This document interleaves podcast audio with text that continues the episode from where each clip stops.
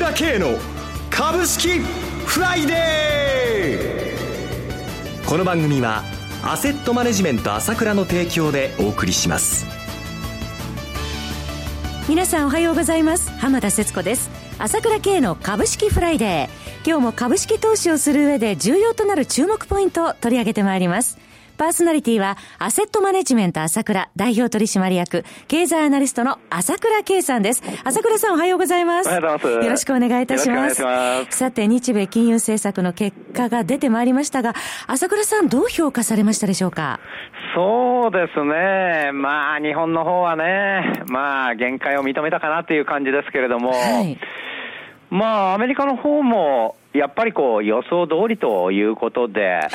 まあ、今日ね、ナスダックがね、新高値取ってるぐらいだし、日経平均もね、300円高ということでしたからね。そうですね。まあ一応無事通過したというところですよね。一旦は市場は評価したという形で日米とそうですね。とりあえずはそういうことですけれどもね。はい、まあアメリカの方もやっぱり、さすがにまあ、利上げしても、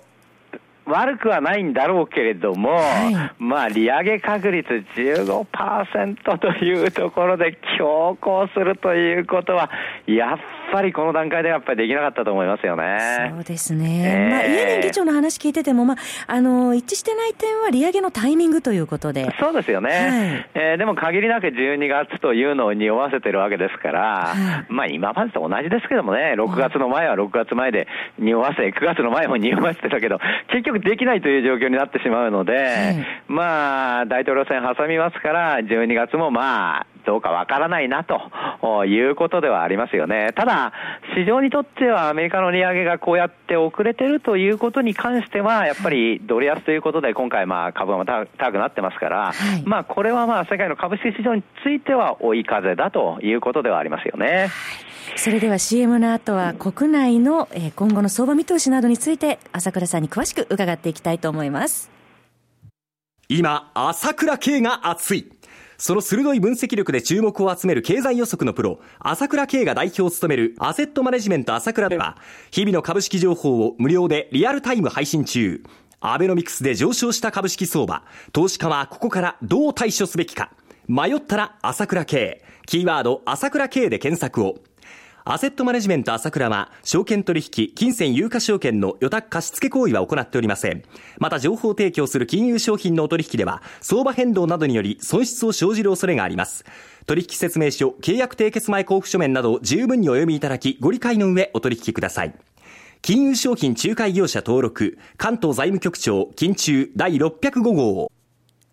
さて、ここからは朝倉さんに日米の金融政策決定会合を改めて検証していただきます。そうですね、先ほどアメリカの方はね、えー、まあ予想通りだということでしたけど、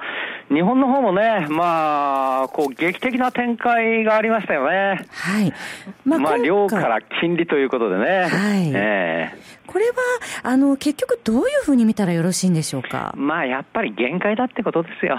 まあ、今までずっと量的緩和をやってきたんだけれども、はい、もう買う国債もなくなっちゃってたし、えー、えー、まあ、いろんな意味で日銀の損失も膨らんできてるし、はい、もういろんな意味で無理だということなんで、まあ、どんどんどんどんやってても、もうあと1、2年しか続かない、しか続かないっていうのは明らかだったんで、どっかで、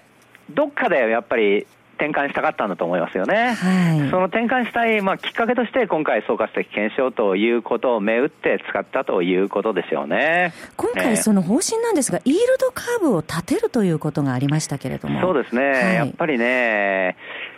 マイナス金利導入したっていうのも結局、量的緩和が限界だったからだったと思うんですけれども、はい、まあ、ただ、日銀が黒田さんも言ってましたけども、極めてマイナス金利は効果があったと、いわゆるその金利に対してですね、金利を引き下げた効果があったと。いうことは、これは事実であって、その金利がものすごく下がったわけですね。特に長期の部分が下がってしまったので、これがやっぱりこう、いわゆる20年もの、30年もの、40年もの含めて、金利がまるっきりなくなっちゃったじゃないですか。そうですね、利回り曲線にも変化がありましたね。そう、だから利回りがなくなっちゃったっていうので、まあ保険会社はじめもう悲鳴上げちゃいまましたよね。えー、だからこれではやはりこの、そのこと自体がやはりまあその景気をマインド悪化させるということで、ここはやっぱりちょっと訂正しなければならないということで、まあ、利回り曲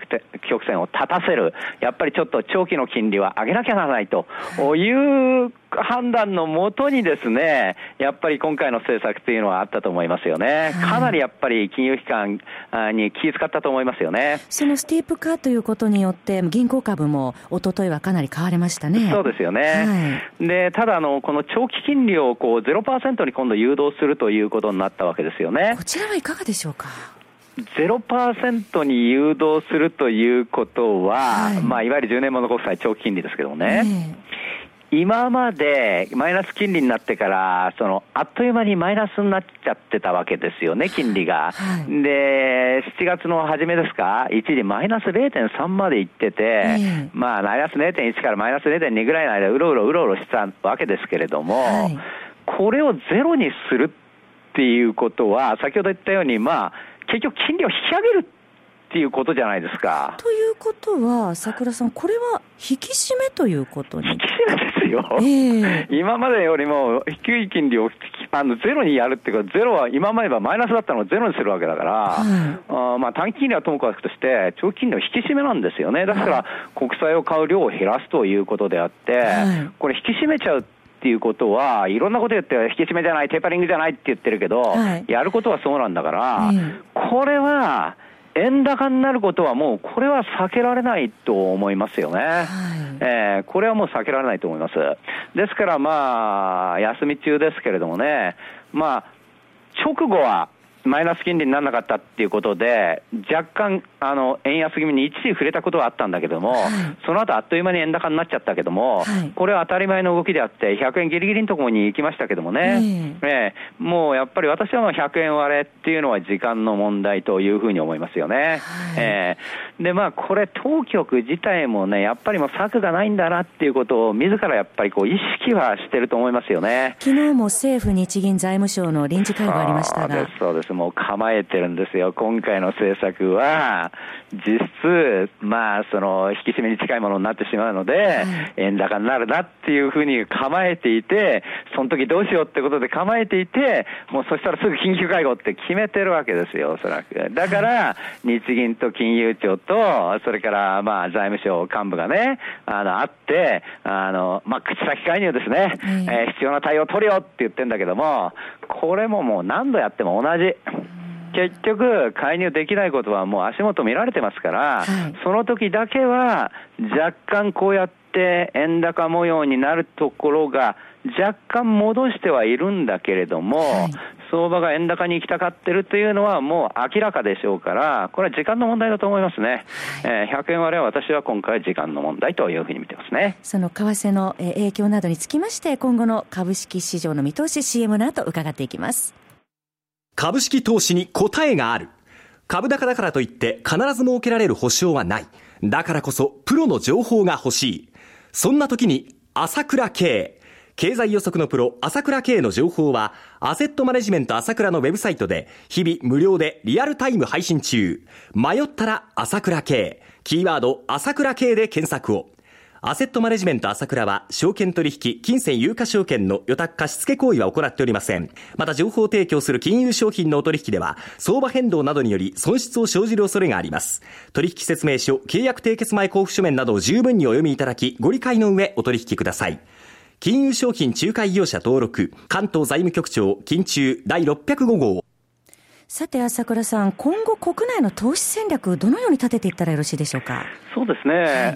あまあ、その日銀の方向の中で、やっぱり株式市場にとって一番大きかったのは、はい、まあ、その今後円高ってことはあるとして、えー、ただやっぱり ETF の買い方を変えたっていうのは、これはものすごく大きいことだと思います。はいまああの7月末にね、まあ、3兆円、2.7兆円増やすということで、倍化させたわけですけどもね、日銀が ETF を買うのを。この部分の2.7兆円に関して10月からトピックス型にするということを発表しましたよね。はい、これはやっぱり今までやっぱり市場関係者から指摘されてたんですけれども、日経平均っていうのは例えばファーストリテイリングは8%を占め、8%以上占めちゃってるけど、非常に偏った指数ですから、はい、やっぱり全体の時価総額に応じて日銀が買うっていうのは、これは妥当な戦略だと思いますよね。はい、ですからそれをかなり指摘されてたので、まあ今まで7月まで買ってた3兆円はその分だけど、新しく増やした2.7兆円分はトピック型にするよということで、これで今まで日経平均型が年間3.1兆円だったのが1.6兆円に減り、トピックス型が年間2.3兆円だったのが3.9兆円の買い付けということに変わっててくるわけですよね。はい、えー、これを見て、やはり銀行株が即座に買われたという部分はやっぱりあったと思いますね、先週末ね。で、これは先ほど言ったように妥当な政策と見ていいと思いますね。はい、えー、で、今後やはり今言ったように円高になる流れっていうのは必至ということと、それからやっぱりですね、こうやって日銀が ETF の買い方を変えたと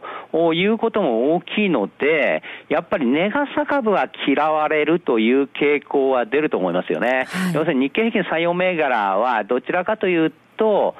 まあ、日銀の会社は多少年間あるんだけれども、嫌われるということで、まあ、銀行株を中心としたですね、やっぱり内需株の方にですね、えー、相場の流れがシフトしてくるということはあると思います。ですから、先週末出てきた動きというのは、私は今後の動きかなという感じはしてますよね。そうしますと、あの、おととい銀行株を、あの、買われたんですけれども、この流れは続いていくと、はい、私はこの流れが今後続いていくと思いますね。はい、えー、えー、やっぱりですね、あの、確かに円高っていうのがこう抑えるということはあると思うんですけれども、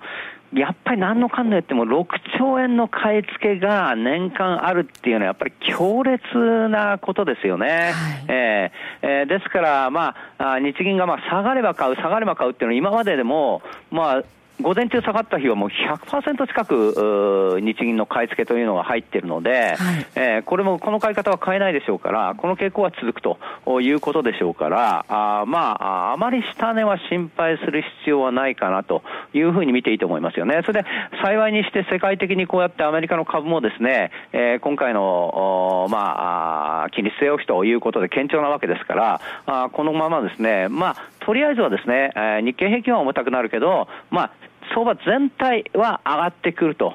いうような傾向はですね、あるんではないかと思いますよ。今後相場の流れじわじわ変わってくると。変わると思いますね。はい、えー、えー、相場の物色の流れは輸出関連、値朝株は売られ、そうですね、内需株は買われると。そうですね。まあそういうことを気にしながらですね、あの、投資していくということで、今の流れに乗っていけばですね、えー、まあ、いいんじゃないかなというふうに思いますよね。はい。そろそろ番組もお時間が迫ってまいりました。お話は、アセットマネジメント朝倉代表取締役、経済アナリストの朝倉圭さんでした。私、朝倉圭が代表を務めます、アセットマネジメント朝倉では、SBI 証券、楽天証券、証券ジャパンの口座開設業務を行っています。私どものホームページから口座開設をしていただくと、週2回無料で銘柄情報を提供するサービスがあります。ぜひご利用ください。それでは今日は週末金曜日、頑張っていきましょうこの番組は、アセットマネジメント朝倉の提供でお送りしました。最終的な投資判断は、皆様ご自身でなさってください。